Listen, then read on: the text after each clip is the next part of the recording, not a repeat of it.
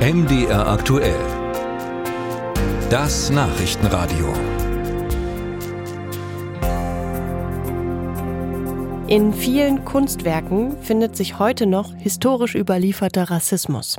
In den Werken selbst oder auch in deren Titeln. In Dresden hat es schon vor zwei Jahren eine Debatte dazu gegeben. Dabei ging es um Werke der staatlichen Kunstsammlungen.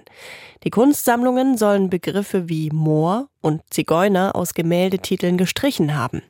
Jetzt schreibt die Bildzeitung von noch einmal mehr als 100 Werken, deren Titel auch geändert worden sein sollen. Sarah Bötscher berichtet. Die staatlichen Kunstsammlungen Dresden möchten eins vorab richtigstellen.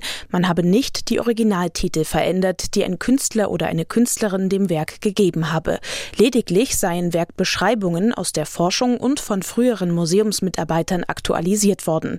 Diese stünden zum Beispiel in Online-Archiven, sagt Doreen Mende, Leiterin der Abteilung Forschung an den staatlichen Kunstsammlungen sehe das wirklich aufgeladen und auch ein Stück weit instrumentalisiert. Es ist eine ganz übliche wissenschaftliche Praxis, dass Begrifflichkeiten auf ihre Aktualität hin überprüft werden. Es ist eben auch nicht so, dass das zensiert ist oder wie in dem Bildartikel von Kastrierung gesprochen wird, sondern gerade in der Online-Version kann man den historischen Titel abrufen.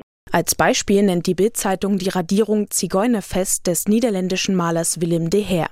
Diese sei jetzt beschrieben mit vielfigurige Szene eines Bauernfestes, im Hintergrund tanzende Figuren unter einem Maibaum. Doreen Mende findet solche sensibleren Formulierungen wichtig weil wir uns diesen Transformationsprozessen, die auch sich in der Sprache abbilden, natürlich stellen müssen. Jede Generation legt den Fokus auf andere Begrifflichkeiten, reflektiert Begrifflichkeiten. Trotzdem hatte es viel Kritik gegeben, zum Beispiel von der AfD-Fraktion im Sächsischen Landtag. Auch eine Online-Petition hatte die sogenannte Rückbenennung der Kunstwerke gefordert.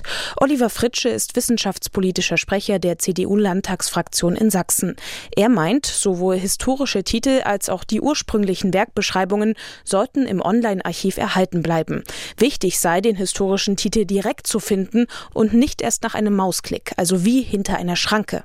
Ich glaube, über die technische Umsetzung könnte man sich noch mal Gedanken machen und ähm, es dann stärker dem Betrachter anheimstellen und auf die ihn zu Beginn vielleicht darauf hinweisen, dass äh, dort eben in vergangenen Jahrhunderten Begriffe verwendet wurden, die unserem heutigen Empfinden widersprechen.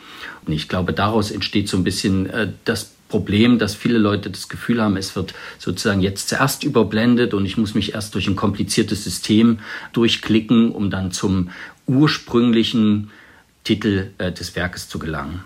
Die Präsidentin des Deutschen Museumsbundes Wiebke Arndt betont aber noch einen anderen Punkt, die internationale Verantwortung von Museen. Niemand möchte, dass, ähm, dass ein Museum oder eine Kunstsammlung mit ihren Werken international online steht und da Formulierungen drin sind, die einfach rassistisch und diskriminierend sind. Das würde auch überhaupt kein gutes Licht auf die deutsche Museumsszene werfen. Auch bei Ausstellungen vor Ort würden die meisten Museen Werke mit dem Originaltitel ausstellen, erklärt Arndt. Daneben hänge aber oft zum Beispiel eine Infotafel mit dem Hinweis auf diskriminierende Sprache.